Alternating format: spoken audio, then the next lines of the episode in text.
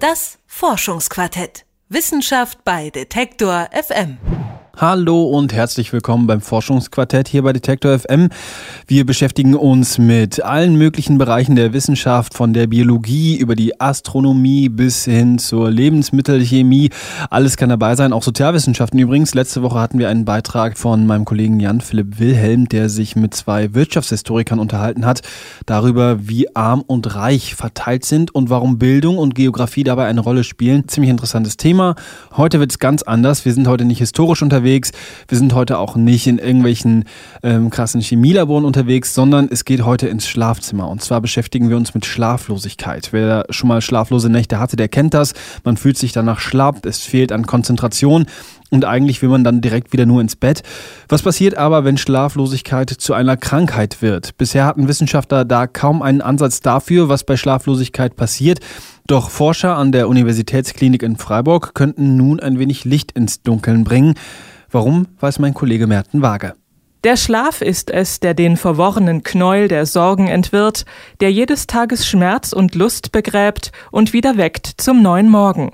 Das frische Bad der wundervollen Brust, das linde Öl für jede Herzensqual, die beste Speise an des Lebens Mahl. Schon vor über 200 Jahren hat Schiller den Schlaf passend beschrieben. Was in einem Gedicht aber so einfach zu beschreiben ist, ist aus Sicht der Wissenschaft noch nicht ganz schlüssig. Dr. Bernd Feige ist Forschungsgruppenleiter an der Klinik für Psychiatrie und Psychotherapie an der Universitätsklinik Freiburg.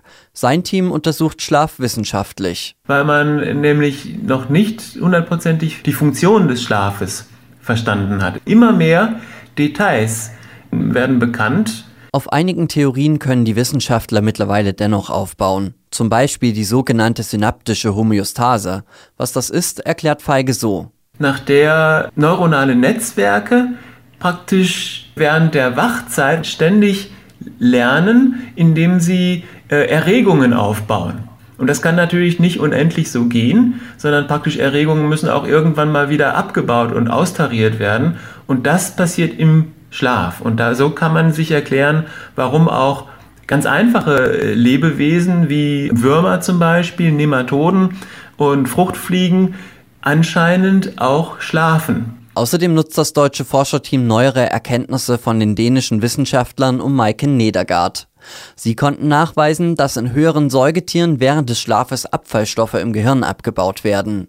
Diese lagern sich dort während der Wachphase natürlich an. Nedergaard hat dieses Phänomen an Ratten untersucht. So konnten zumindest mit der synaptischen Homöostase und dem Abbau von Abfallprodukten im Gehirn zwei Funktionen des Schlafes bewiesen werden. Das ist aber laut Feige wahrscheinlich längst nicht alles. Unser Gehirn ist wirklich so komplex, dass es also auf jeden Fall auf höheren Ebenen noch eine ganze Reihe von weiteren Funktionen des Schlafes gibt. Also zum Beispiel haben wir selber auch jetzt die Funktion des Schlafes in Bezug auf äh, Gedächtniseinspeicherung untersucht.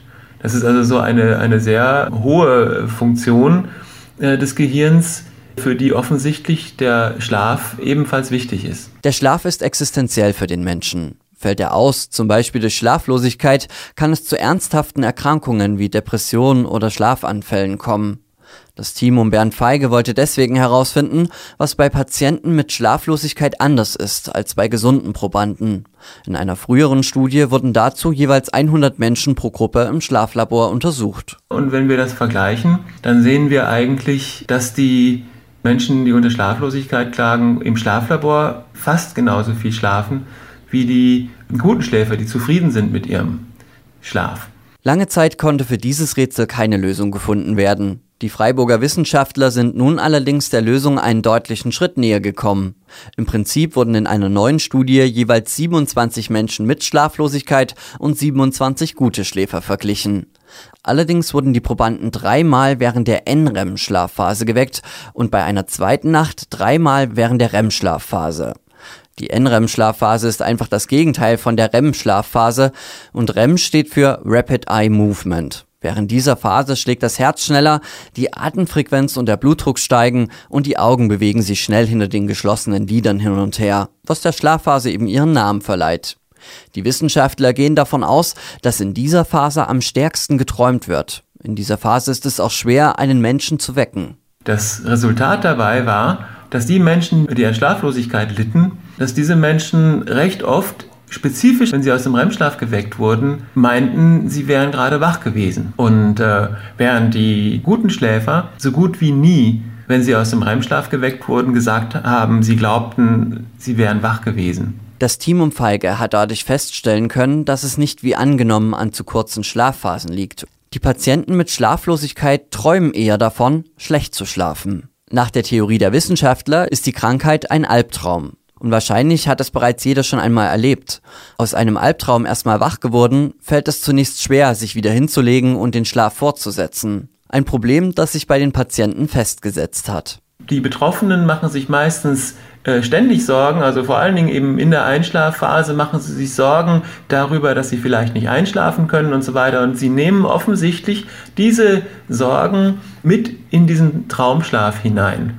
Und das können wir äh, angehen, indem wir äh, diese, diese Befürchtungen dann am Tage bearbeiten, damit äh, man ihnen dann äh, in der Nacht, wenn sie auftreten, wenn man davon träumt sozusagen, dass sie einem, dass man denen nicht mehr hilflos ausgesetzt ist. Oft reichte bei den meisten Patienten nur ein kleiner Funker, zum Beispiel Prüfungsstress oder eine wichtige Arbeit, die erledigt werden musste. So ist die erste schlaflose Nacht entstanden. Darauf folgte die Angst, am nächsten Abend wieder schlecht zu schlafen und es entwickelte sich ein Teufelskreis, aus dem man nur mit Hilfe einer Therapie entkommen kann. Auch eine gezielte und nützliche Behandlung mit Medikamenten schließt Feige nach der Studie nicht mehr aus. In einer Folgestudie will das Team der Universitätsklinik in Freiburg übrigens mit einer Melodie arbeiten.